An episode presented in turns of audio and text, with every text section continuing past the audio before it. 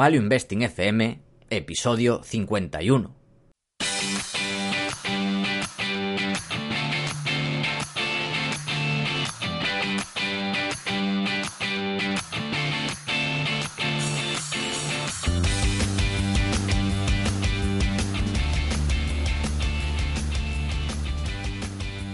Hola, soy Paco Lodeiro. Bienvenido a Value Investing FM, el podcast semanal en el que te ayudaremos a sacarle partido a ese dinero que tanto cuesta ganar y ahorrar. ¿Cómo? A través del método de inversión más seguro, sensato y rentable, el Value Investing. Te recuerdo que si quieres empezar a sacarle partido a tus ahorros y no sabes por dónde empezar, tienes a tu disposición mi curso gratuito Introducción a la Inversión en Bolsa en la web www.academiainversión.com. Y yo soy Adrián Godás, colaborador de Academia de Inversión y fundador de Hacia el Danubio, el único blog donde encontraréis temas que van desde Dostoyevsky hasta minas subterráneas en el Congo. Este programa, como ya os imagináis, tenemos nuestro consultorio bursátil de diciembre, el último del año, donde respondemos a las preguntas que nos enviáis. Y sin más dilación, pues vamos a ellas. Hmm. De hecho, la primera es una metapregunta Sí. sobre el podcast. Hmm. Que, bueno, lo solucionamos rápido, que básicamente Emilio nos pregunta dónde se pueden hacer preguntas para los consultorios. ¿Dónde las tienen que dejar, Paco? Pues pueden dejarlas en los comentarios de iVoox, en los comentarios de YouTube, o pueden enviarlas en el, en el box o en la caja de contacto de academiainversión.com barra contacto. Y así de fácil. Bueno, contacto o barra contactar. Voy a comprobarlo, no vaya a ser. Ahora en- eh, me entró la duda. Un Bien. segundo, eh. Disculpen estas. Es academiainversión.com barra contacto. Sí, lo estaba diciendo bien. Ya está comprobado. Vale. vale. Listo. Y así la, la recibimos, la recibimos seguro. Sí. Y luego, Paco, te siguen haciendo más preguntas relacionadas con las ofertas de Navidad. ¿Cuándo termina la oferta de Navidad? Y si tienes pensado hacer alguna oferta en el primer trimestre. La oferta de Navidad termina el 7 de enero. O sea, terminaría el Día de Reyes, pero bueno, siempre hay que dejar un día más de margen. Así que bueno, os animo a aprovecharla, que estamos... Hay que empezar el año con fuerza y qué mejor objetivo para empezar el año que aprender a invertir. Mejor que compraros unos esquís que no vais a utilizar o vais a utilizar una vez y os vais a aburrir. Venga, qué mejor que invertir el dinero en aprender a ganar más dinero. Eso, por un lado, cuando termina. Y si voy a hacer alguna oferta el primer trimestre, en principio no. En principio, creo que haré la próxima por mi cumpleaños. A mediados de mayo. O sea que, bueno, en principio no voy a hacer más ofertas. Y bueno, nada más con relación a la oferta. Eso, animaros a aprovecharla que todavía estáis a tiempo. Bueno, Adrián, hago yo la siguiente pregunta porque creo que esto está relacionado contigo porque es de un argentino también. Ya, ya, sabía que ibas a hacer la coña. Sí. Sabía. Es un argentino que quiere invertir en la Bolsa de España, tiene también nacionalidad italiana. No sé si tú la tienes, Adrián. No, yo soy, no, soy español solo. Sí, vale. Eres argentino solo, vale. Sí. Y que va a venir a España y si puede abrir una cuenta en un broker de allá. Yo creo que sí. No creo que haya problema, teniendo además nacionalidad italiana. Hmm. No, yo creo que tampoco debería haber ningún problema. O sea, pero incluso para un- abrir un broker desde allí. Yo creo Hmm. que no debería haber problema. Pero bueno, este es un problema que a mí me tienen comentado también por privado varios de Latinoamérica en general para abrir temas con brokers. Que a veces hay problemas. Entonces, pues, Hmm. no sé. Estoy Quizá muy seguro de cómo anda el tema. Hmm. Quizá por controles de capitales que suele haber bastante en estos países no dejen abrir fuera, pues no lo sé. Puede ser. No, no estamos seguros. La siguiente pregunta es una pregunta súper profunda que le hicieron a Paco, porque la- Adrián Sánchez Rodríguez le, preguntó si había pensado en ofrecer cursos que sustituyan al grado, o que al menos sean una posibilidad sensata para no ir a la universidad. Hmm. Paco, podrías hacerlo. Me apunto. Sí, a ver, es que Adrián está sufriendo comentó, bueno, este es un resumen, pero me comentó un poco lo que le pasa y se siente muy identificado contigo y supongo que con muchos oyentes más, que están en la universidad y bueno, aprenden lo justo, cosas de gente que, bueno, estudian económicas o dirección de empresas y gente que sabe lo básico, que se ha chapado unas teorías y unas fórmulas, las vomita ahí en el encerado y bueno, pues tienen que repetirlas y no le ven utilidad. Y el problema es que no la tiene, porque hay cosas que puedes no verle utilidad, pero luego tenerla. Pero no, en estos casos la mayoría no tiene utilidad en absoluto. Es algo absurdo. ¿Qué, sucede? O sea, ¿por qué mis cursos no sustituyen al grado? Porque tampoco es su intención. O sea, para sustituir al grado lo que tienes que hacer es una información reglada, con exámenes, con el objetivo de, que es el objetivo de la universidad, que es la señalización. El objetivo de Academia de Inversión es que la gente aprenda. ¿Por qué el objetivo de la universidad es la señalización? Pues porque un empleador, un equipo de recursos humanos, si ve que una persona tiene una carrera y la ha aprobado, pues demuestra digamos que es una persona capaz de memorizar, de ser responsable, de presentarse en el examen, de aprobarlo, de esforzarse. Y lo mismo sucede con las administraciones públicas que buscan titulados para lavarse las manos si pasa algo. Dice, bueno, pero esta persona fue, estudió, memorizó y lo sacó en exámenes. Y esto es lo que pasa. También, por este motivo, cada vez mm, tienen menos valor los, eh, los títulos universitarios. De hecho, mm. no sé si era eh, Facebook y Google que ya no los valoran, si no me equivoco. Y creo que algunas más. están, yo creo que era no solo eso, sino que mm. estaban buscando también otras carreras no tan relacionadas con la tecnología. No, sé si viste la noticia, que fue la hostia yo cuando lo leí hace un año así, que Google estaba contratando filósofos. Pues puede ser o gente de filología, era, era una cosa muy curiosa. Sí, pues incluso eso, filósofos, gente de filología, o gente que ya ni valoran. O sea, no tienes carrera, no pasa nada. En Google te abren las puertas. Y te la abren en Google. O sea, no es una empresa de bajo nivel. Es decir, ¿para qué sirven? Para señalizar y cada vez sirven menos para señalizar. Porque... Porque cada vez yo creo que también hay más gente que lo tiene. Claro, cada vez te diferencia menos. Claro. Obviamente no quiere decir que en Google vayan a coger a cualquiera. Van a coger gente muy crack, pero que les da igual si tiene carrera o no. Y para mí tiene sentido. Por ejemplo, a mí me da igual que un gestor tenga ADE o no, o tenga económicas o no. Yo lo que quiero es que lo haga bien y que sea bueno gestionando. Y eso, a día de hoy, es triste, pero en las universidades apenas se aprende por lo menos en la mayoría.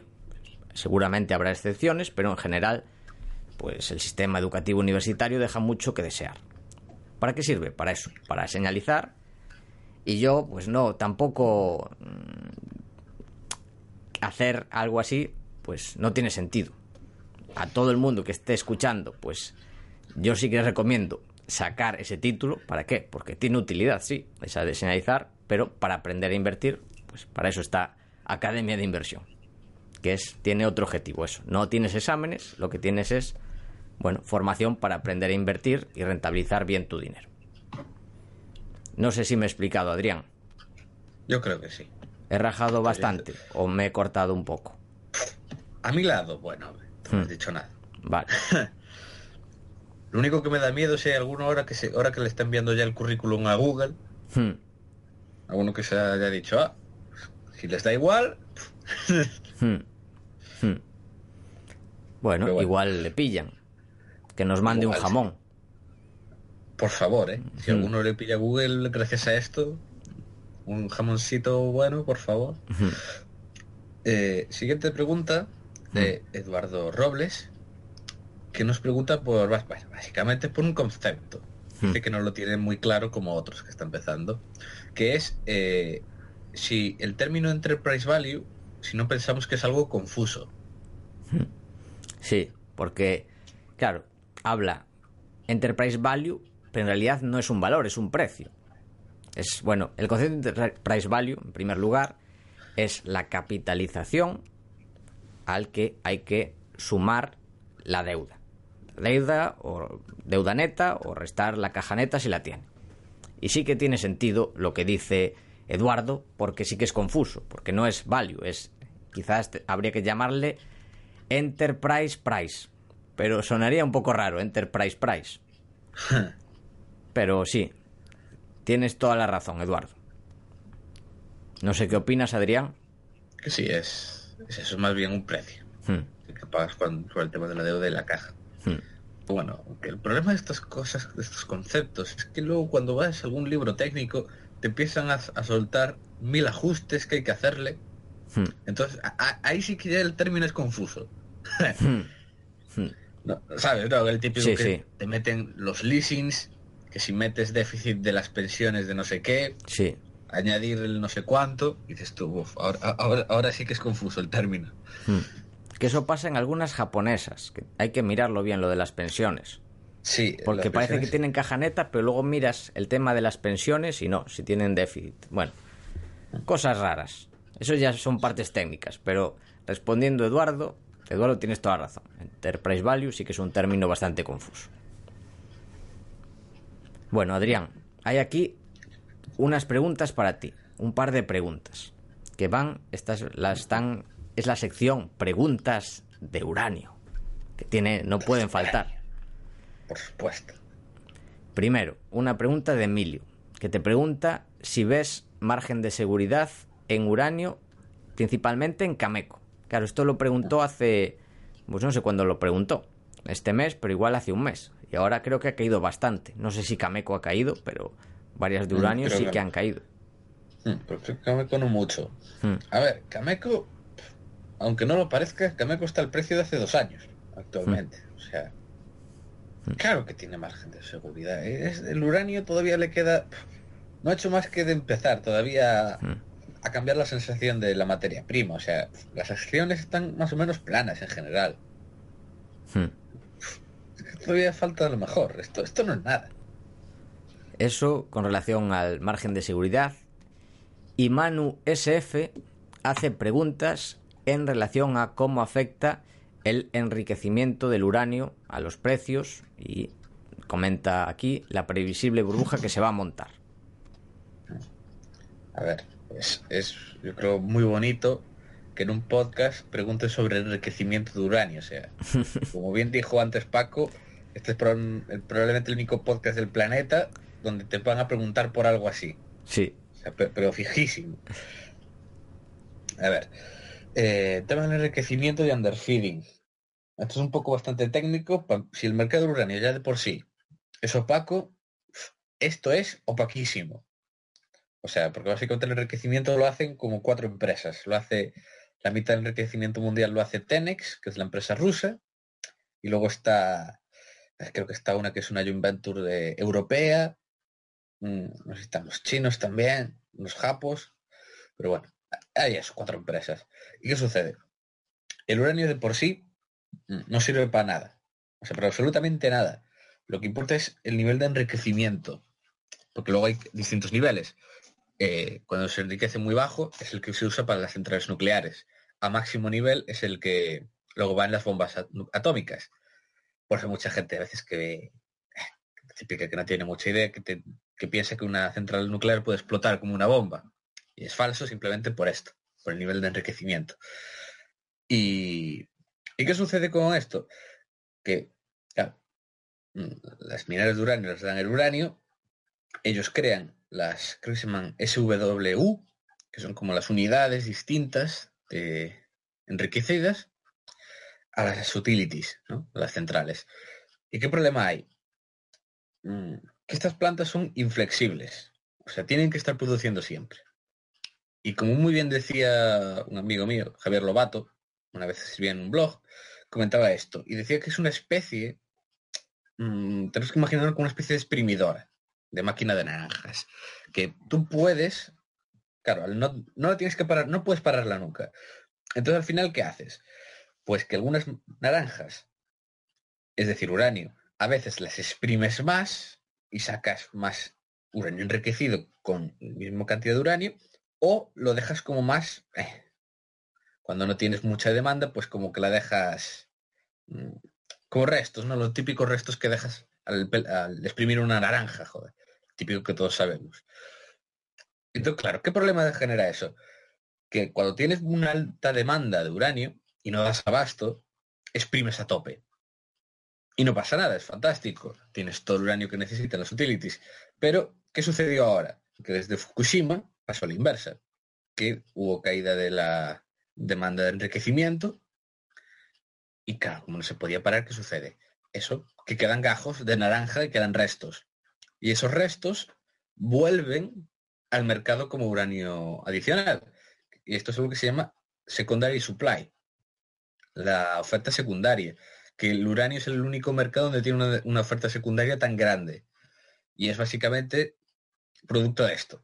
Actualmente son 30 millones de libras al año de, secundaria, de los cuales los 30, 20 son de esto, del underfeed de las, del enriquecimiento. Con esta larga explicación, que ya digo, le hace falta porque imagino, hombre, supongo que habrá algún ingeniero nuclear que nos esté escuchando, que, sabrá de esto, pero yo creo que si no, la gente no tiene ni puñetera idea. Entonces, ¿cómo afecta? Eh, yo, a ver, hay gente que dice que ahora, si el, claro, si de repente el apetito nuclear vuelve, volvería a pasar lo que comenté antes, que caería el underfeeding, porque se exprimiría más el uranio. Pero yo lo que hago es sencillamente suponer que todo, que no se va a mover. En plan, que van a seguir siendo 30 millones de, de eso, de eh, oferta secundaria y 20 de underfeeding. Y ya está. Hmm. Hmm. Entonces eso es como otra oferta. ¿Y cómo ves que afecte eso al, al precio del uranio? ¿O a la uranium fiber? Uranium fiber. Mm, básicamente es lo que provoca que el uranio no se hubiera disparado ya. Hmm. Pero es lo que pasa en todos los ciclos de uranio, ¿eh? que ya digo, es bastante distinto. O sea, actualmente el déficit que hay en uranio, ¿no? De, simplemente de producción-demanda, si lo, hubiera, si lo hubiera en otro mercado normal, sería un locurón. O sea, estamos hablando de que actualmente hay, no sé el número exacto ahora sí de cabeza, pero más de 20 millones de déficit. Hmm. En un mercado que creo que son 180 eh, de demanda. Claro, 20 millones, eso es una animalada. O sea, en otro mercado cualquiera ya habría subidas del 3% cada día. Pero ¿qué pasa? Que este mercado funciona totalmente distinto. Y tienes esto, underfeeding, que es insensible al precio y que va a estar ahí. Hmm. Pues muy bien. Ya sabemos cómo funciona el underfeeding. Aquí aprendemos de todo. Hasta hmm. cómo funciona el enriquecimiento del uranio y todo. Esto creo que no se trata, lo que hemos dicho, en ningún podcast del mundo. Quizás en alguno de energía, si existe, energía nuclear. Energía atómica. Sí. En fin. Bueno, pasamos a la siguiente, Adrián. Hmm. Siguiente pregunta, también sobre el tema del uranio. El precio del enriquecimiento uranio ha bajado, por lo que el interés de nuevos contratos va a ser menor. Mi duda es, bueno, que es una duda también de Manu SF. Si el precio del enriquecimiento ha bajado, ¿por qué no es interesante renovar los contratos a largo plazo, asegurando así un precio bajo durante estos años? Muy buena pregunta. Pues es lo mismo que mucha gente se está preguntando con, las utilities y el uranio. Y es, joder, si el uranio ahora está bajo, ¿por qué no se pone a comprar las utilities a firmar los contratos? Básicamente porque, por diversos motivos. Primero, porque la planta de enriquecimiento no quiere. Porque dice, hmm. No, paso. O sea, aquí el precio es demasiado bajo. Paso de darte tanto a este precio. Hmm. Entonces ya ah, tienes que subir el precio. Lo mismo pasa con el uranio. En el uranio pues es eso. No, quiero uranio. Vale, digo, vale, pero es que no paso de producir este precio. Eh, o sencillamente porque hay mucho efecto psicológico de demanda inversa. Al final cuando las utilities se ponen a renegociar a lo bestia contratos, mm, suele ser muchas veces cuando se percibe, se percibe un sesgo de escasez. escasez. Hmm. Entonces vamos, esto... No, no, no te rayes, porque tiene que subir porque es que están muy bajos. O sea, los precios en general de tanto enriquecimiento como producción, o sea, el precio de venta de uranio, están muy bajos. Hmm. Muy bien. Creo que ya hemos acabado con las preguntas del uranio. Por lo menos, seguro que habrá más en el próximo consultorio. Por supuesto. Y la siguiente pregunta, que es de Ignacio, nos pregunta ya por todo lo contrario, por una empresa la más bonita del mundo, que es Constellation Software. Hmm. Y bien, dice que, bueno, mm, que la, le gustó por la entrevista de Antonio, que comentó que las caídas estaba cerca de 900, o sea, 900 hmm. el precio, estaba 22, 24 free cash flow. Hmm. Eh, y él dice si no sabe si es un error y quería preguntarlo porque es tu primera posición. Sí. Empieza aquí a decir, ¿no? De, que para él le da casi 40 veces. Vale. Esto se debe a que eh, Constellation, claro, porque dices, claro, mm, son el beneficio ajustado es X y luego porque descuenta la amortización de intangibles y extraordinarios. Esto sucede en Constellation, que es una excepción, esto no suele pasar, suele pasar todo lo contrario, que la compañía reporta mucho menos de lo que gana. Eso suele pasar en compañías muy buenas, que amortiza todo lo amortizable y cosas que no debería, porque en realidad, pues estos, eh, bueno, cuando realiza adquisiciones, pues eso se crea un fondo de comercio y eso, pues aprovecha para amortizarlo para pagar menos impuestos. Pero en, bueno, en general lo que sucede es que la caja pues genera mucho más caja, siempre genera históricamente mucha más caja que los beneficios que logra.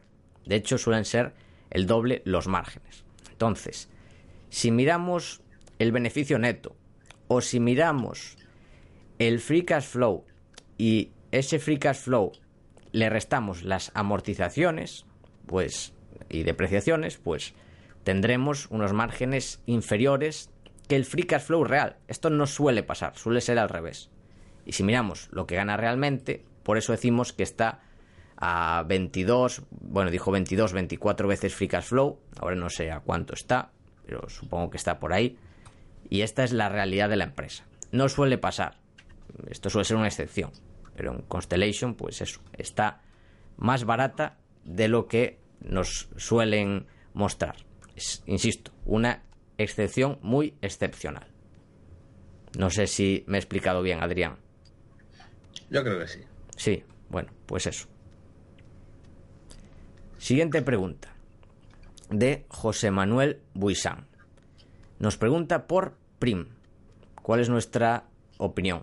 Es una, una empresa de productos farmacéuticos español. ¿Qué mm. opinas, Adrián? Mi, opinión es muy sencilla. No tengo ni idea. No conozco mm. de nada. Mm. Me suena el nombre y ya. Pues yo la miré en su día y me pasó algo curioso. Eh, creo que te conté la historia, ¿no, Adrián? Fui a verla bueno, eh, tiene una sede, bueno, una sede, no, una tienda porque vende productos ortopédicos, Prim, tiene también, eh, creo que Spa, tiene diferentes cosas. ¿Qué problema tiene la compañía? Pues que los, los informes anuales, o los informes que da, pues no viene nada. O sea, es, es una compañía completamente opaca. dije, bueno, pues voy a investigar al sitio, a ver la tienda. Es una tienda de ortopedia, que está en la calle, creo que es la calle Rey Abdullah, en Coruña. Y bueno, fui ahí, empecé a hablar con la chica, preguntarle cosas, en plan investigar un poco. Y había una persona ahí detrás, mirándome, diciendo, joder, este, pregunto, mirándome ahí, en plan, este que anda preguntando tanto. Me vino, hola, buenas, ¿qué desea? Dice, no, le expliqué estaba, eh, bueno, investigando la compañía para invertir, y me dijo que era si no recuerdo mal el nombre, Victoriano Prim. O sea, es uno de la familia Prim. Hostia. Sí. Y que bueno, estaba ahí y bueno, hablé un poco con él y nada, al final la descarté por eso, porque no me gustan empresas que dan tan pocos detalles, que son tan opacas. Que bueno, me dijo que si quería preguntarle algo bien, pero en general, mm, aunque la empresa es creo que es buena, no sé ahora cuánto cotiza, la descarté porque eso, me gusta seguirla con los datos que a la compañía, no tener que andar tirando detrás de, de los investor relations. y bueno, pues eso la descarté. Pero bueno, es una, una historia curiosa. Joder, pues no, no tenía ni idea. Yo- a Sí. mí nunca me lo contaste, ¿eh? Que coste. No, pues sí. Estaba ahí uno de la familia Prim. Que bueno, esto es una muy buena señal. Se ve que la familia, que son varias generaciones, no sé si me dijo que era la cuarta o la quinta generación. Hostia. Sí, sí. O sea, es empresa El problema familiar. suele estar en general en la tercera, Hmm, ¿no? Sí. Se suele decir. Sí, pues empresa familiar que ves que estaba ahí mm, en la empresa trabajando, o sea, que también dice mucho de él.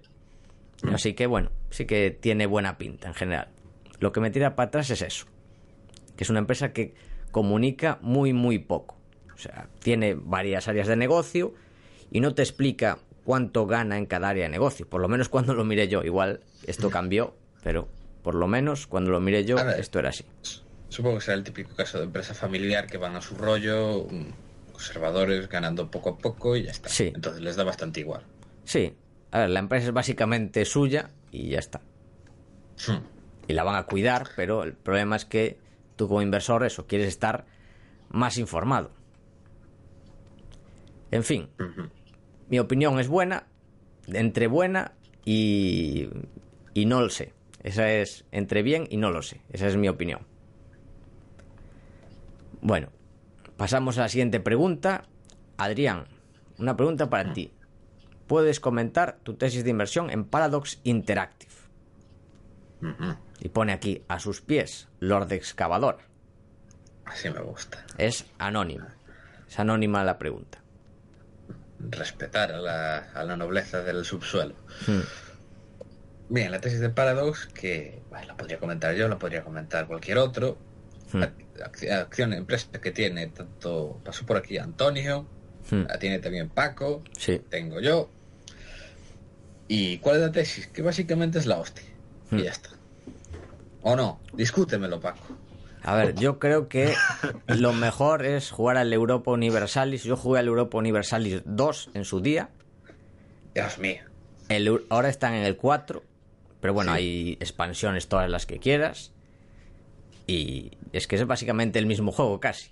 O sea, es un juego Sí. donde empiezas a jugar y estás jugando mil horas.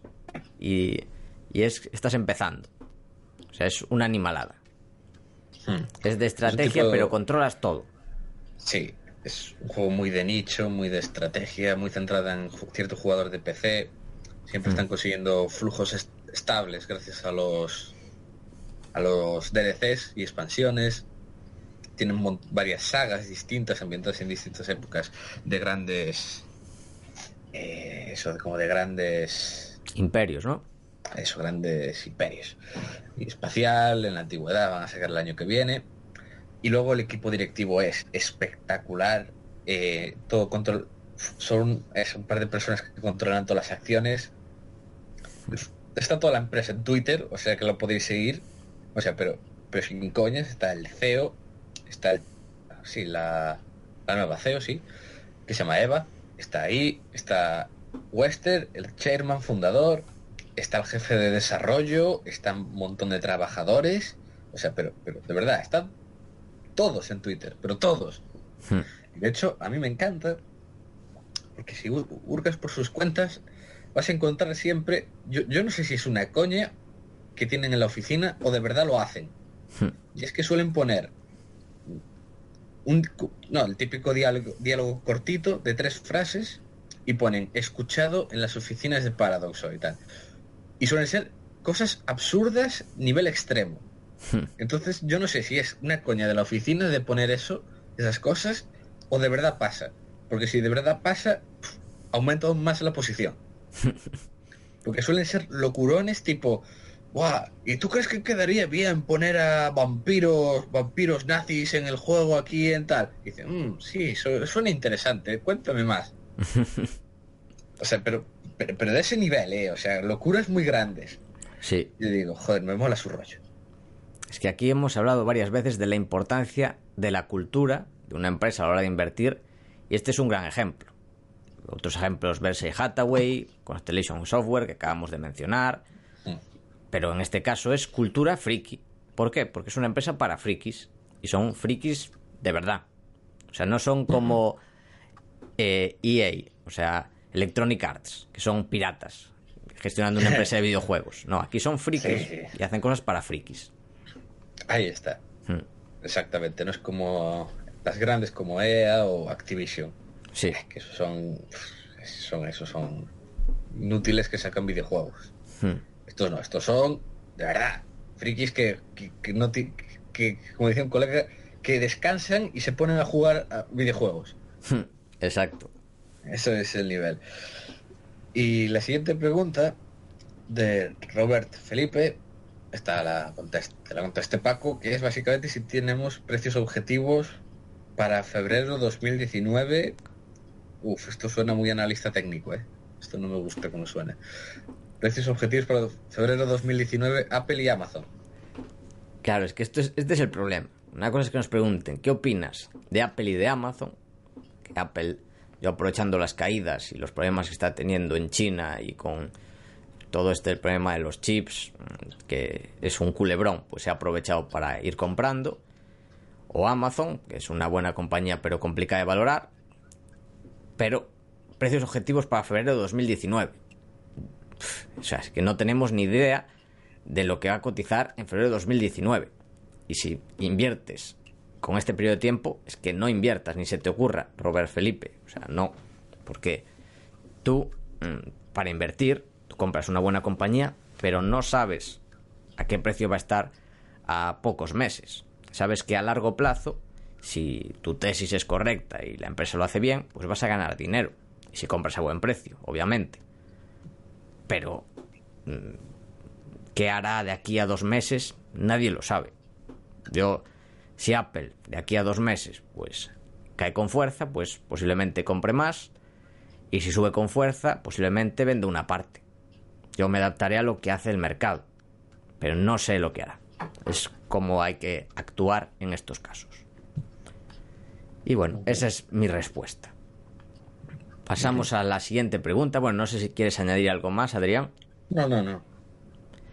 que la siguiente pregunta es de un anónimo que nos preguntan que qué opinamos sobre comprar un índice, como por ejemplo eh, el estadounidense, o, bueno, pregunta, comprarlo a estas alturas o mejor esperar, pero bueno, a estas alturas o esperar, eso no entramos en el market timing, al igual que contestamos a Robert Felipe, pero en general, ¿qué opinas de comprar índices, de indexarse, Adrián?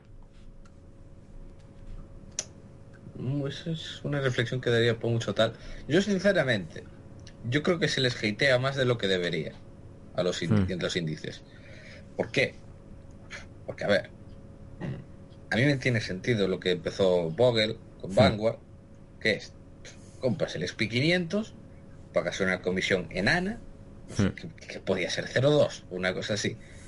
Una cosa enana, y sabes que te va a dar a largo plazo, pues es un 7-8% Hmm. y ya está. Porque la realidad es que, claro, la mayoría de los fondos son una mierda. O son fondos de bancos, fondos de gestores inútiles. Al Hmm. final, claro, va a haber unos cuantos que lo hagan bien, pero es que tienes que, tienes que tener el dinero, ir a buscarlos, porque si no... Entonces a mí me tiene sentido. Hmm. Me tiene sentido quizá para ciertas situaciones, como por ejemplo si quieres tener oro físico. Te compras el SPDR Gold Trust, Hmm. sabes que tienes ese dinero está detrás una- un lingote de oro en- eh, escondido en Londres Hmm. o cosas por el estilo. Así alguna cosa muy concreta. Entonces, bah, alguna situación podría servir. Pero vamos, pudiendo darle el dinero a metiéndolo en acciones o comprando fondos buenos, pues ahí está la decisión de cada uno y de la estrategia. Hmm. Estoy de acuerdo. Era lo que iba a comentar yo, eso. Índice, bueno, no es malo, o sea, si lo comparamos con lo que hay, los fondos que venden los bancos, bueno, que venden, que te intentan colocar, que son una basura, pues muchísimo mejor. Un índice, un índice bueno, un- como comentas, un Vanguard que apenas pagas, mm, que no tiene casi comisiones, ¿no? Un fondo que es una basura, Santander no sé qué, BBVA Quality conservadora, Eh, eso, que luego acabas perdiendo dinero o no ganas nada, se la lleva todo el banco. Pues comprar un índice, mejor que eso, sí, pero hay alternativas mejores. Invertir en acciones, bien elegidas, claro, o invertir en buenos fondos. Y además, esto lo bueno, que cada vez hay más gente que se indexa, es que dará mayores oportunidades, porque el mercado tenderá a ser menos eficiente. Y eso es bueno para los que compramos acciones. Así que, hagas lo que hagas, ten en cuenta eso, los pros y los contras. La siguiente pregunta de Sergio Belinchón. En vuestros análisis, ¿cuánta importancia le dais a la parte cualitativa y cuánto a la cuantitativa? Esto es un tema muy interesante. Hmm. Respondo yo primero, Adrián. Sí, ve comentando tú. Esto depende mucho del negocio.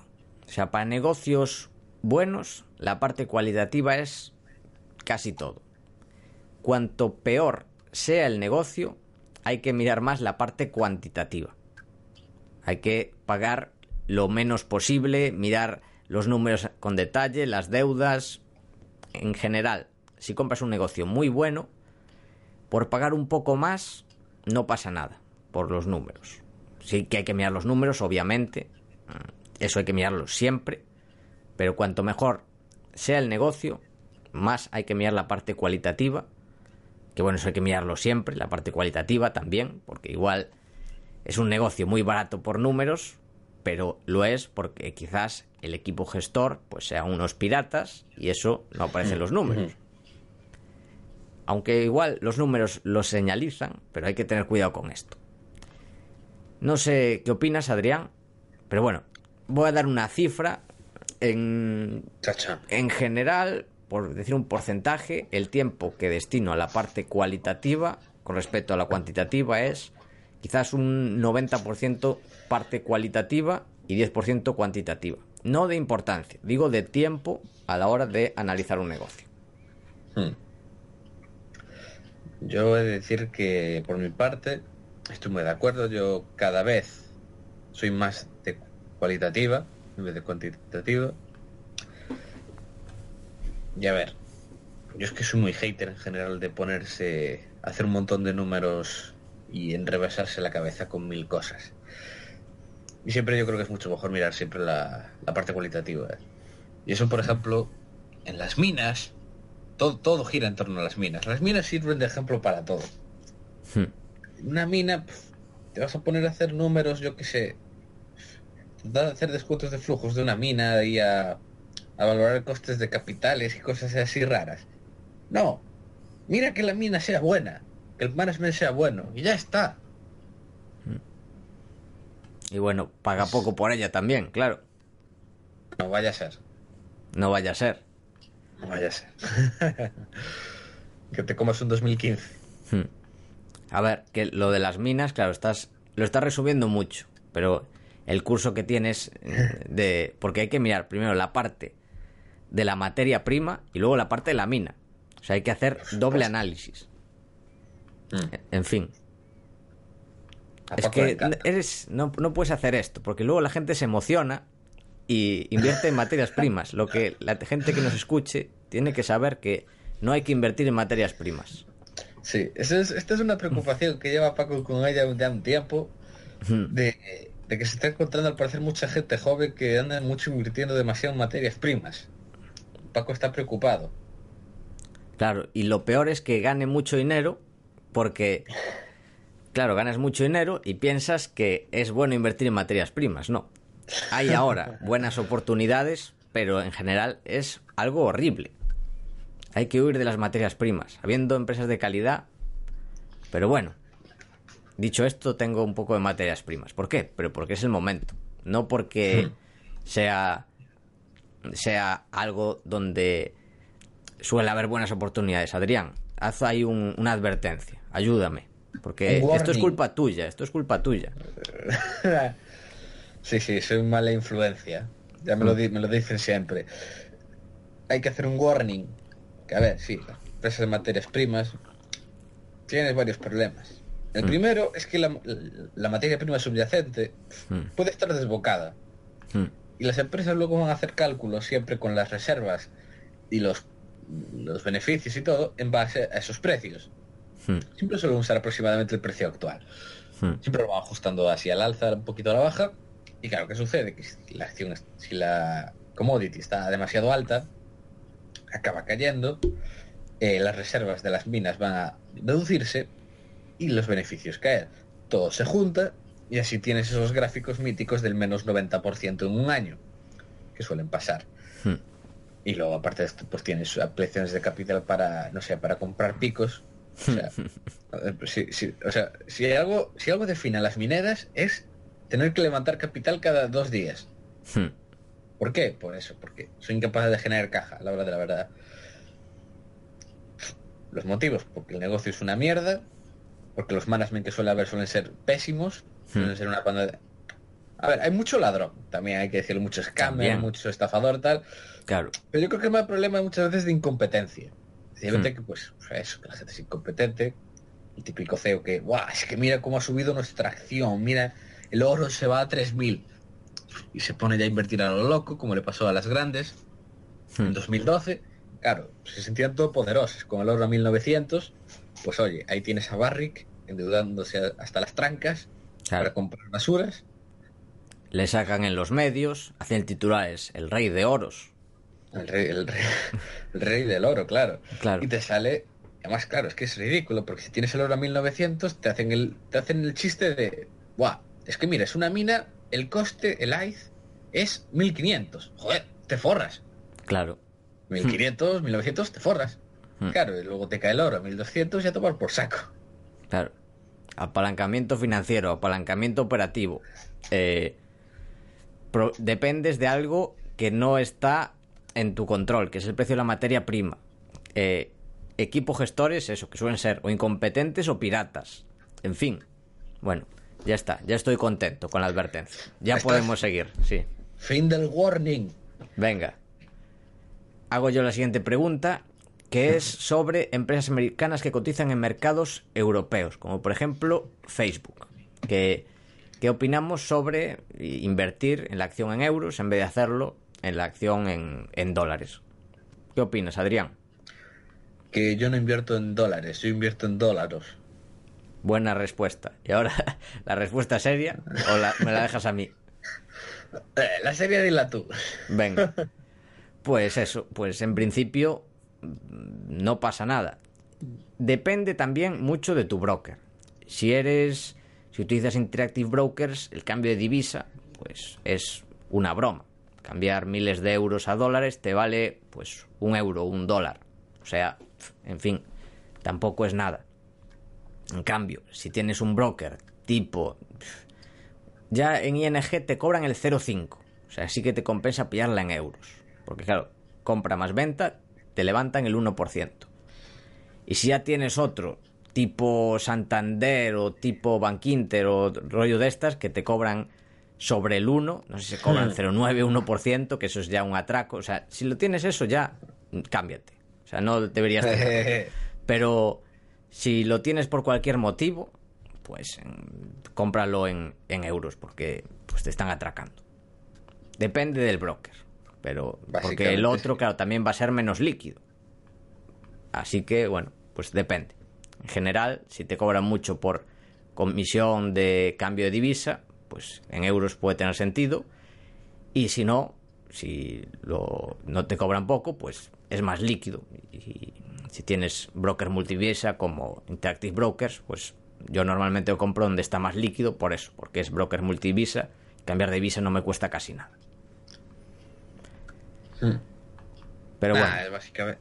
Yo la- lo que siempre hago es básicamente sencillamente invertir en el, el mercado más líquido que Hmm. tenga esa acción. Porque siempre va a tener eso en su país, siempre va a tener más liquidez.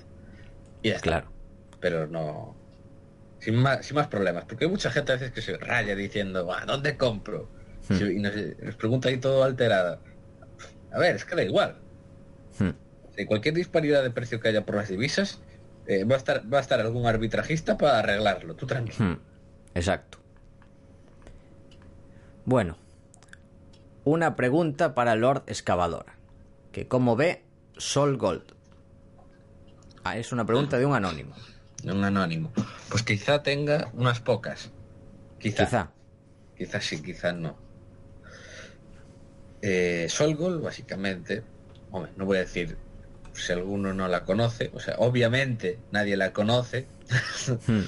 Solgol es una empresa canadiense. Ah, ah, no, no, creo que no es canadiense. De hecho, es que es de estas típicas que no sabes realmente ni de dónde es, porque el Voy a el Estuve hablando de ella, yo lo compruebo.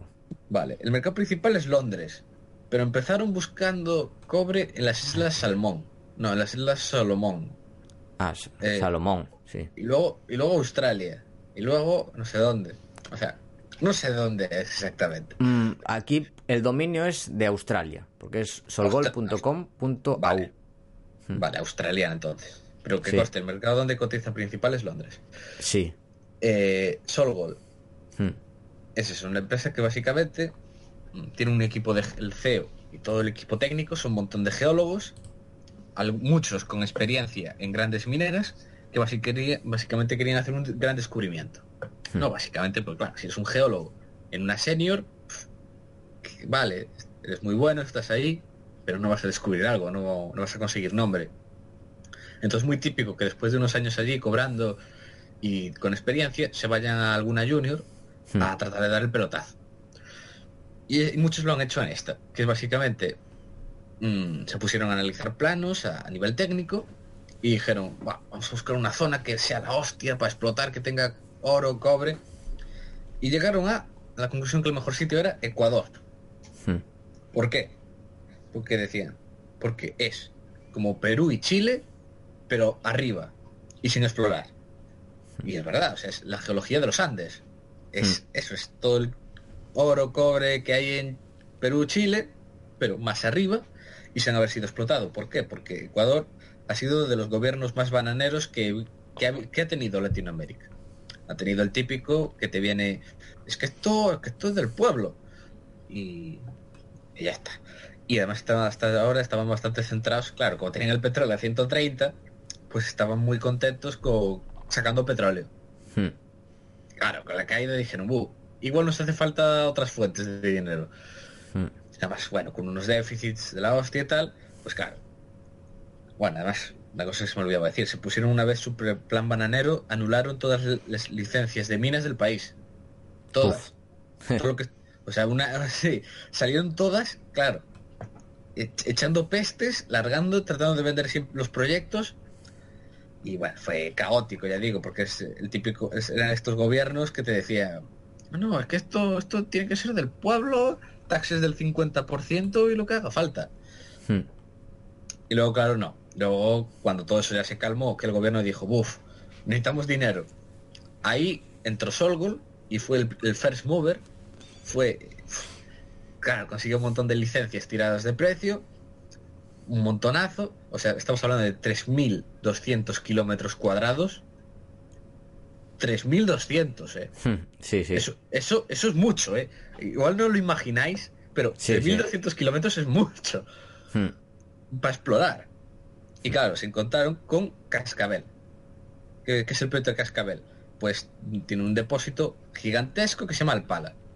Y es probablemente de los mayores descubrimientos de los últimos años. De hecho, le han dado el premio, varios premios a eso, exploradora del año, mm, empresa minera del año. Tiene algunos de los, tiene récords en los drills, ¿no? en cada perforación tiene el récord, simplemente de la cantidad de cosas que encuentran. Porque es eso, es masivo. O sea, pero, pero masivo. Tú ves las fotos, es una montaña entera. Una montaña entera donde hay, eh, creo que son 7 millones de toneladas de cobre y 19 millones de onzas de oro. Hmm. En varios kilómetros de largo. O sea, mm, es mucho. ¿Vale? O sea, es una montaña de cobre y oro. Y claro, y aparte de eso tienes eso, 3.000 kilómetros de exploración. O sea, es que no sé si hay algo más, defin- más definición de opcionalidad. Yo estoy mirando cómo fue la acción. Uf, le ha pasado 2014. de todo. Sí, sí, en 2014 estaba, llegó casi a los a las 14 libras. Después cayó hasta el 1,2 libras.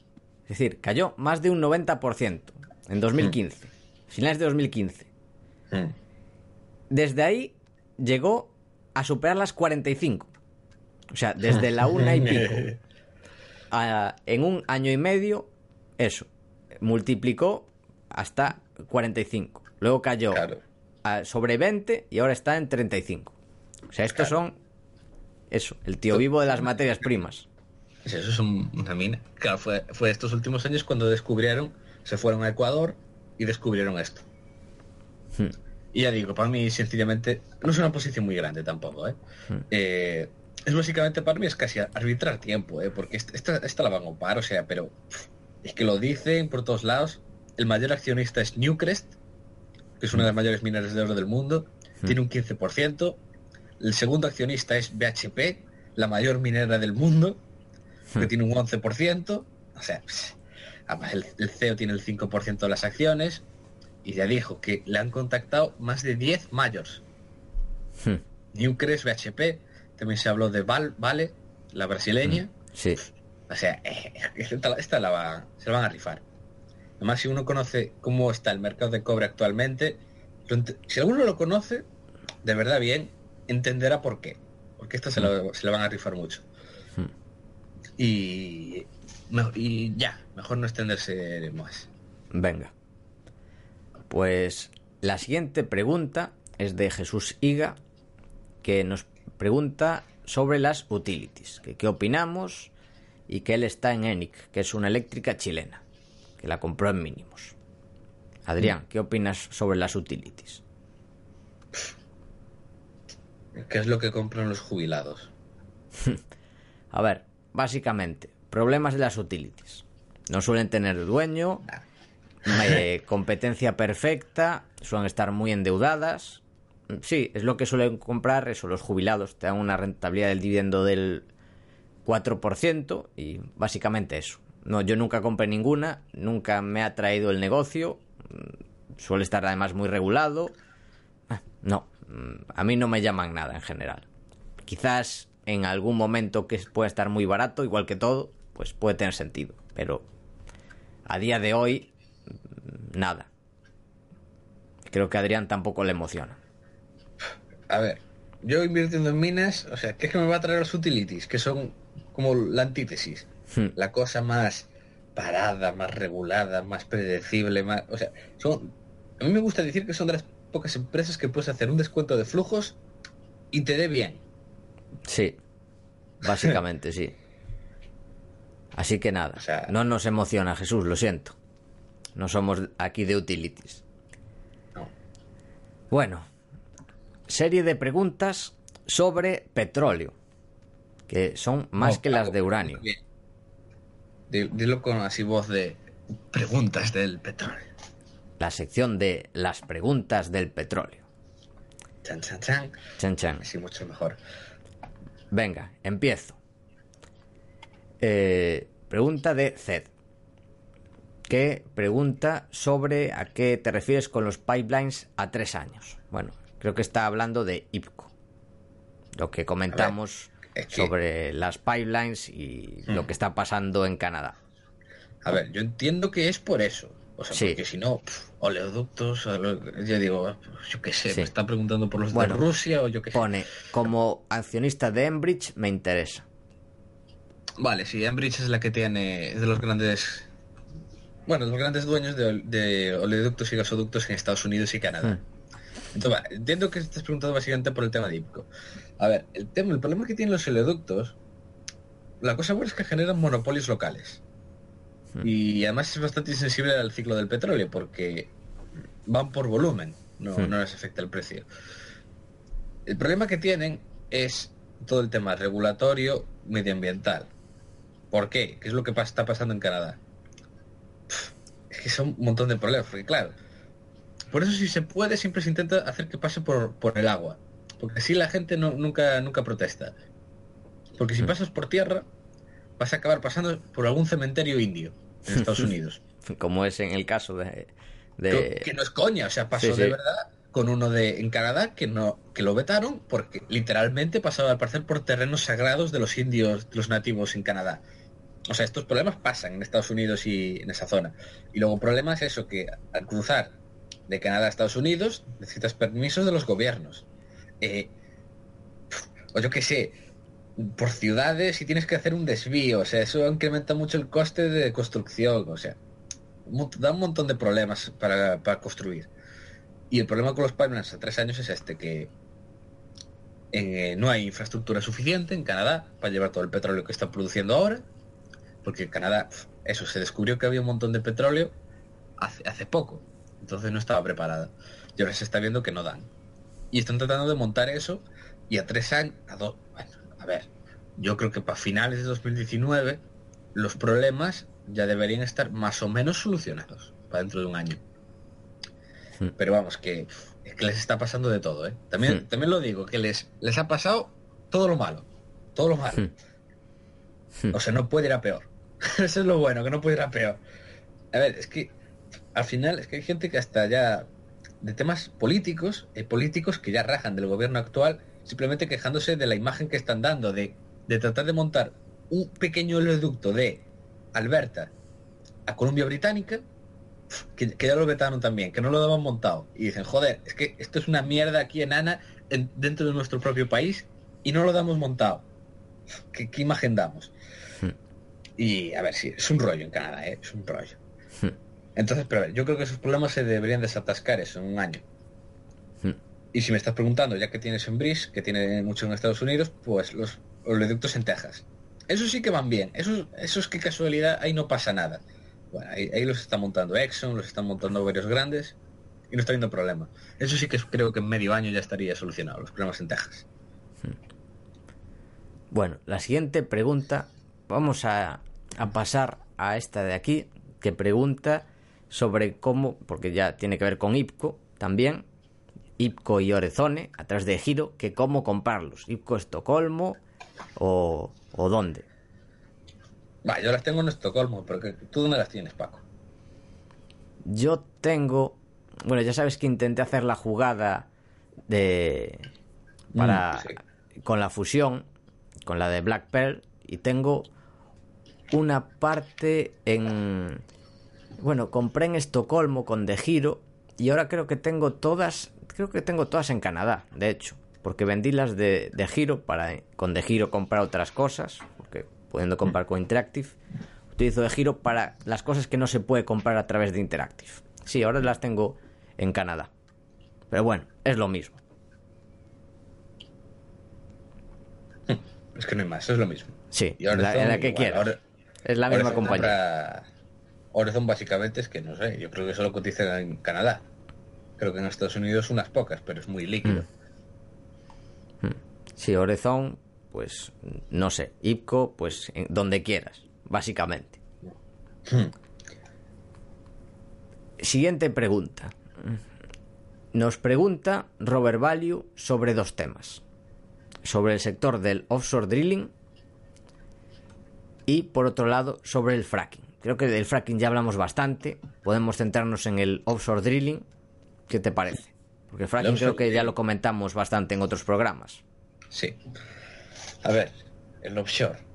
El offshore drilling, para el que no lo sepa, son básicamente empresas que tienen plataformas petroleras en el mar. Hmm. Que básicamente la, es la petrolera que les llama y le dicen, eh, que quiero buscar petróleo en Guinea, en el Golfo de Guinea, vale, te mandan ahí una plataforma y empiezas a explorar. Y ellos cobran un rate diario. Y ya está. O sea, el negocio es así de tonto. Es, eso. Vale, ¿y qué sucede? Es la cosa más hiper mega apalancada que, os podáis imaginar. O sea, es la cosa más volátil que he tenido nunca. Porque es petróleo apalancado por tres. Es la mejor definición, ¿eh? Hmm. Empresas además que van cargadísimas de deuda. Entonces, es la risa.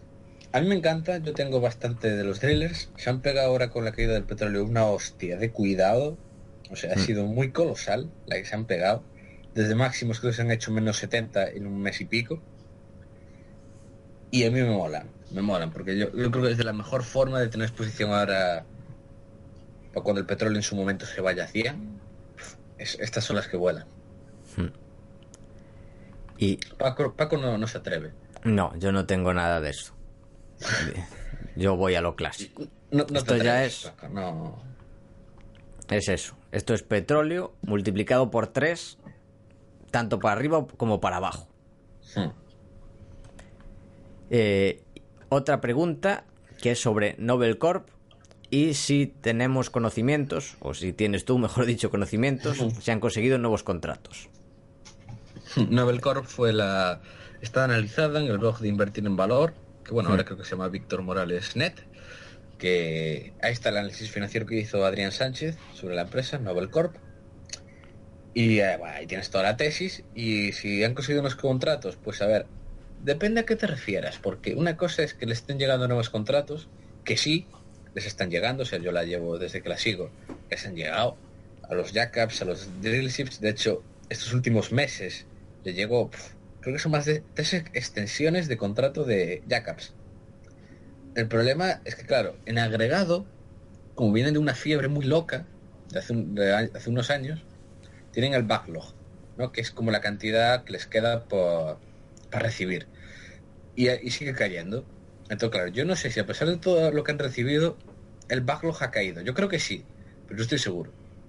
Hmm. Y penúltima pregunta, que es, eh, ¿qué crees cómo puede afectar al precio del petróleo la salida de Qatar de la OPEP? Hmm. Esto lo comentábamos, hmm. lo comentábamos antes Paco y yo. Esto es una chorrada, ¿eh? O sea, lo de la salida además ese día y la gente se quedó loco. Eh, pues ok. O sea, esto no afecta para nada. ¿Por qué? ¿Qué ha sucedido? Básicamente Qatar cada vez produce menos petróleo, o sea, produce 600.000 barriles diarios. Hmm. 600.000 compáralo con los 10 millones de Arabia, hmm. los 7 millones de Irán, bueno, un poco menos Irán, creo que son 5. Hmm. O sea, produce muy poco, le está bastante igual, y ellos ahora están centrados en el gas, en el LNG.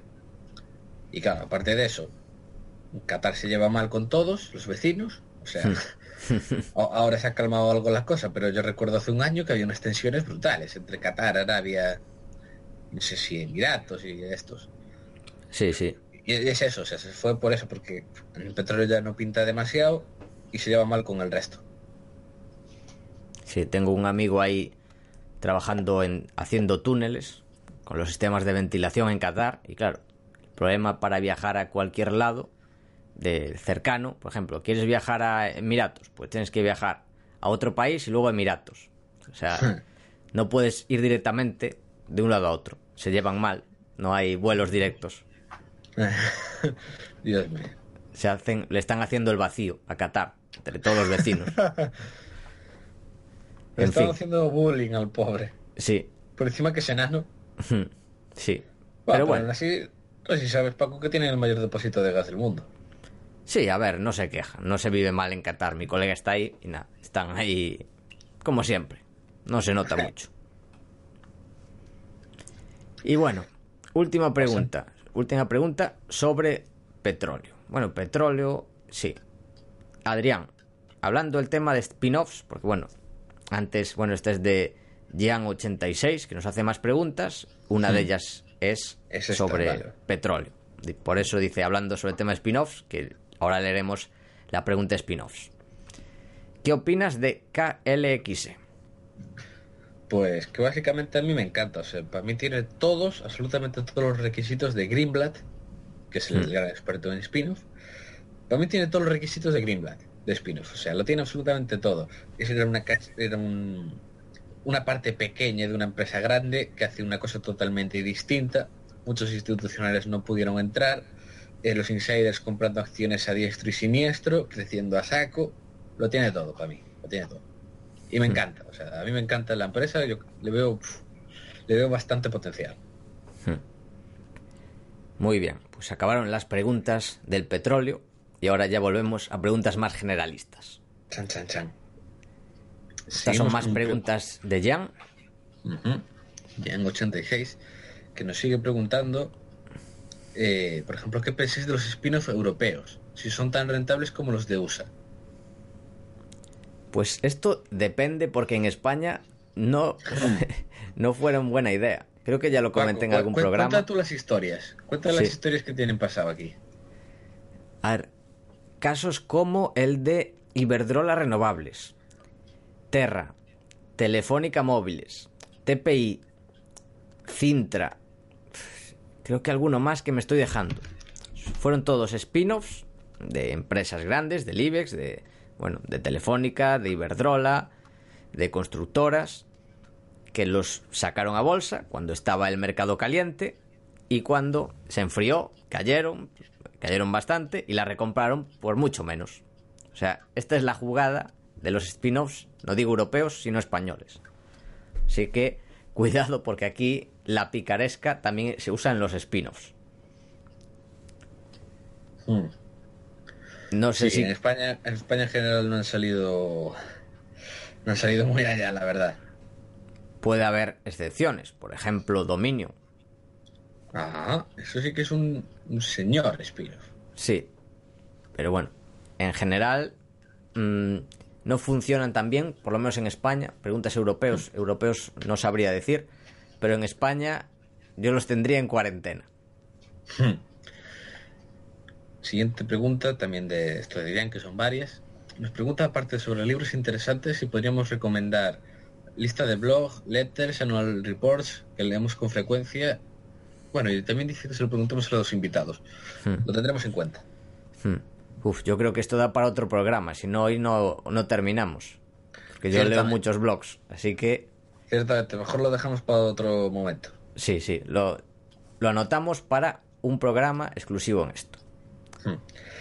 Eh, y por último nos pregunta si, y esto es un problema bastante gordo, como usuarios de Interactive Brokers, si podemos confirmar que se pueden comprar ETFs que cotizan en USA, ya que en otras plataformas por el MIFID 2 ya no es posible. Hmm.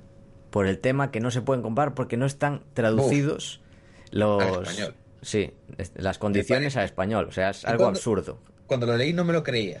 Sí, sí. O sea, de verdad que no me lo creía de, de- de que no dejen comprar ETFs americanos simplemente porque no está el folleto en español traducido. Me parece escandaloso. O sea, te están llamando pf, su normal a la cara, en plan de no, no puedes, niñito, no puedes comprar, no puedes comprar, compra fondos de los bancos. Claro, o compra Gran Capital. No, eso no pasa nada. O fondos o Quality Inversión Conservadora. Eso no pasa nada.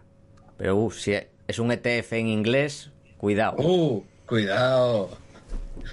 En fin, Es que me, parece muy de chiste. Sí. Muy, muy, muy de chiste. que bueno, respondiendo a la pregunta, yo no sé si se puede. Pues, pues creo que no, ¿eh? No, pues A mí me idea. suena que no, pero no sé. Que alguien, que alguien lo sabe, que nos, que nos diga. Porque yo no, yo no lo he probado, entonces no sé. Y bueno, pues lo sentimos, Jan, pero nada. nos- esta última pregunta no podemos responder. Hmm. Esta, bueno, esto es una valoración de un anónimo sobre el podcast de Taleb que dice que, como es un podcast de value investing, quiere ser contrario. Dice que le parece sobrevalorado. Tenemos un amigo que también opina como él. Una persona que factura en torno a un millón de dólares anualmente en esos seminarios y que creó un hedge fund en 2000, el cual cerró en 2004. ¿Por qué no demuestra sus análisis con decisiones de inversión en un fondo? En fin, creo que está sobrevalorado. Agradecería opiniones al respecto. Hmm. A ver. No sé si quieres comentar tú primero o voy yo. Comenta tú, venga.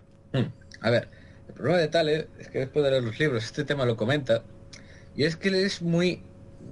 Una, una analogía muy buena con él se podría hacer con Tales de Mileto, que fue un pensador de la Grecia clásica, un presocrático, y que era eso, se dedicaba como a la vida contemplativa. La gente de, lo vacilaba, le decía, ah, pero es que esto no te va a dar de comer, no haces nada, tal. El tipo que hizo, se compró al parecer por unos rollos, no sé qué, de... Además esta historia la cuenta Taleb en un libro. Se compró al parecer unos molinos cuando estaban tirados de precio y a la siguiente temporada de... Eso de... ¿Cómo se llama? Con lo de la oliva, cuando la recoges. Sí, la colecta, la cosecha. Ah, cuando hay la cosecha, pues eso, que al parecer los molinos subió los precios y se forró. Y los vendió otra vez. Y, y en esta jugada de un año se sacó un dineral y se volvió ya de los más ricos de la isla. Claro, ya todo el mundo así se cayó. Y ahí se pudo volver a dedicar a la vida contemplativa. Y yo creo que tal vez es algo de este... Porque es muy de este rollo de... No, pero es que si me pongo ahí a, a trabajar, a analizar cosas, no puedo dedicarme a pensar en mis cosas. Mm. Hay mucho de este estilo, ¿eh? de que además él lo decía literalmente en un momento de que no se podía estar desarrollando grandes ideas a la vez que trabajando. O una cosa así decía. Pero bueno, como prueba, además de que esto sí que puede funcionar, hay que mencionar a su amigo Spitznagel, que escribió el libro Dead of Capital. Hmm. Eh, Spitznagel tiene un fondo que se llama Universa, Universa Partners o algo así. Aplica lo mismo, o sea, tú ves las cartas y todo. Es exactamente, es hedge fund, está cerrado, pero hay algunas cosas públicas. Y bueno, además no se sabe ni cuánto mueven. Son, ya digo, es muy opaco en ese sentido, pero ya ves, es amigo de Taleb, es las mismas ideas y al fondo tiene hecho, o sea, estas cosas típicas, claro, al apostar por cisnes negros, 2009, se hicieron un más 100. Eh, hmm. Con el Brexit creo que se hicieron ese día, en un día más, más 10, una cosa así. O sea, les ha ido muy bien y mucha gente, claro, el track record así completo, público, año a año, no se sabe. O al menos yo no lo he encontrado. Hmm. Pero mucha gente que, que, está invertida como dentro, que consigue entrar, tal, se dice que es muy, muy crack. O sea, pero hmm. muy, muy crack. Hmm. Yo la verdad es que no sé hasta qué punto es crack, pero lo cierto es que, mm, bueno, sus enseñanzas, como explica, me parecen muy útiles.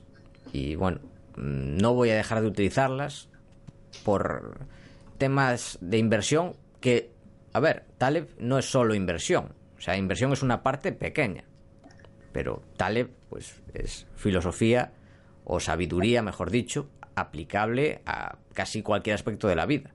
Y él, de hecho, lo aplica así en, en los libros. Sí, a todo. Aplica a todo. Yo creo que... Tenemos, por ejemplo, de ética, hmm. temas de gestión de riesgos, de economía, hmm. de, cómo tendrían que comportarse los médicos a veces. De religión, de todo.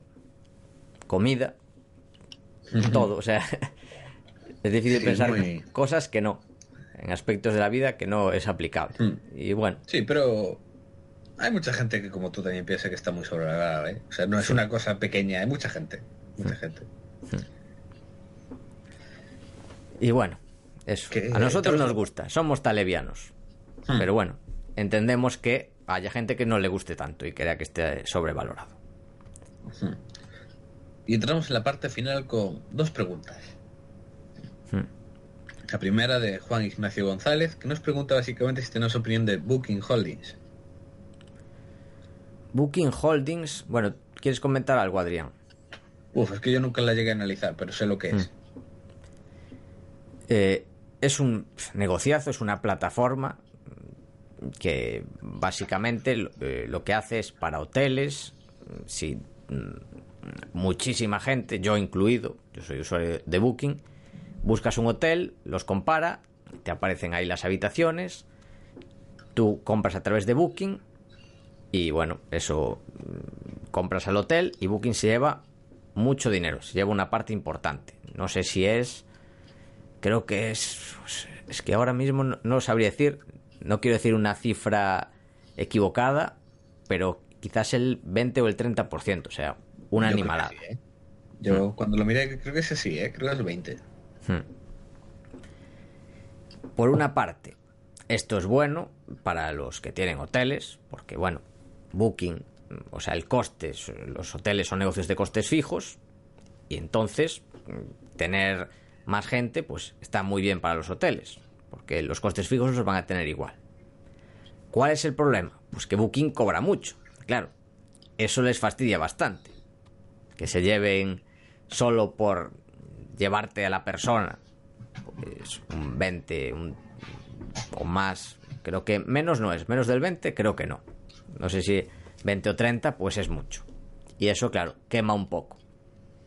Yo creo que el pricing power es difícil que tenga más y valoración no, no sé decirla. La miré, me gustó el negocio, lo vi en su día cuando lo miré, no sé a día de hoy, con un precio, bueno,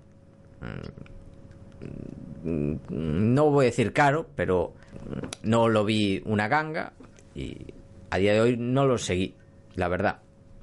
No puedo opinar sobre si está bien o está mal, pero el negocio es un negociazo. Eso sí que hay que decirlo. ¿Cuál es el, la amenaza aquí? Pues otro y que tenga quiera competir en precio, que esto también lo comentamos para Valve, que empezó la guerra de precios en Valve. en, en los videojuegos. Que, Chan, chan, chan. que Tencent abrió su propia. Bueno, Valve es lo mismo, pero de videojuegos. Los creadores de videojuegos suben sus videojuegos y Valve se lleva. ¿Cuánto era? Un veintipico, treinta. Sí, o sea, una animalada. Tú compras el videojuego en Valve, en, bueno, en Steam, la empresa es Valve, pero la plataforma es Steam. Y Booking es parecido, pero para hoteles. ¿Qué, qué sucede? Pues que ahora ha entrado Tencent con una plataforma que a los desarrolladores, en vez de cobrarle el 20 o 30, pues creo que le cobra el 10 por ahí, si no me equivoco. Muchísimo menos, sí, sí. No sé Claro. el número exacto, pero también mucho menos. Además, yo ya lo he notado en Mm. plan de publicidad, eh, webs, eh, eventos. Por ejemplo, cuando fueron los Games Awards, que son como los Oscars de los videojuegos hace unas semanas, ya salían cosas de Epic Store también. O sea, de hecho, es que me ha dejado flipando de repente como veo la, la- la Epic Store en muchas partes, en Hmm. todos lugares. Me dejó flipando y ya dije, uff, Hmm. si sale, si consigue alcanzar el tamaño crítico de ya usuarios de juegos, Exacto. uf, uf, lo pueden destrozar. Esa es la clave, porque la plataforma tiene que tener un tamaño y Booking, bueno, a día de hoy es la hegemónica absoluta y es un gran negocio. ¿Quién le podría plantar cara?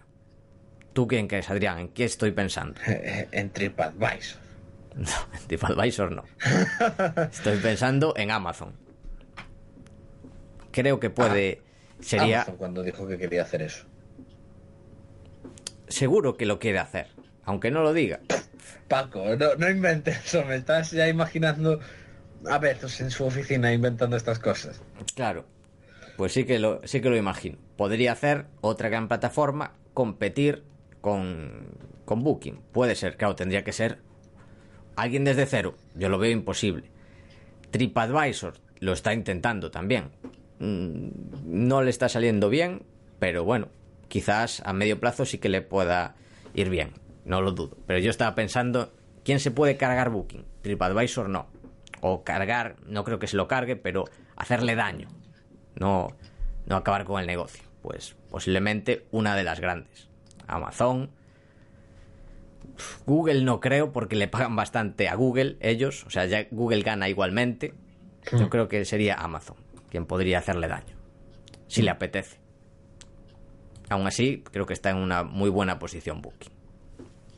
Y sigue siendo buen negocio. No dejaría de invertir por eso. O sea, para mí es el riesgo, pero es un riesgo que a día de hoy es, me lo estoy inventando, como dice Adrián.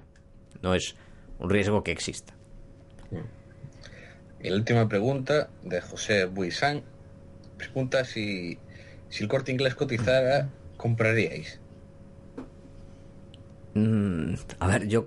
El problema es cuando sale una de estas empresas a cotizar, suele salir. Es una empresa que tiene dueños, o sea, va a salir a un precio caro. Es un negocio, es un retail clásico, con apalancamiento operativo. No sé cuánto estará de deuda, eso no lo sé. ¿Qué tiene interesante el corte inglés? El real estate, sobre todo.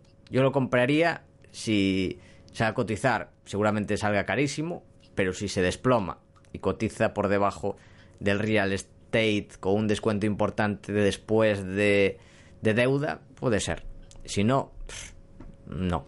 O sea, no- mal negocio, no. No. Adrián. Yo, yo dudo que ni cayendo lo compraría. Sí, incluso así podría ser una trampa de valor. Tendría que ser mucho descuento. Y nada más. Esto ha sido todo. Último consultorio del año. Gracias a todos por vuestras preguntas. Ya sabéis eh, que lo preguntó Emilio. Hacer las preguntas podéis dejarlas en bueno, en los comentarios de YouTube, en los comentarios de iBox o en camiinversión.com barra contacto. Nosotros aquí encantados de responder a todo. ¿Algo que añadir, Adrián? No. Pues esto ha sido todo hasta la semana que viene y hasta el año que viene. Así que como no vamos a hablar más, no nos vais a escuchar más, feliz año. Esperamos que te haya gustado el programa y como siempre, ya lo sabes, queremos darte las gracias por estar ahí. También te agradeceríamos mucho que nos dieras las 5 estrellas en iTunes, tu me gusta en iBox eh, tu like en YouTube, tu like en todos lados, ya que ayudarás, eso y que lo compartas también, ya que ayudarás a que este podcast siga existiendo y siga creciendo. Desde aquí, Paco y yo nos despedimos. Que el valor te acompañe.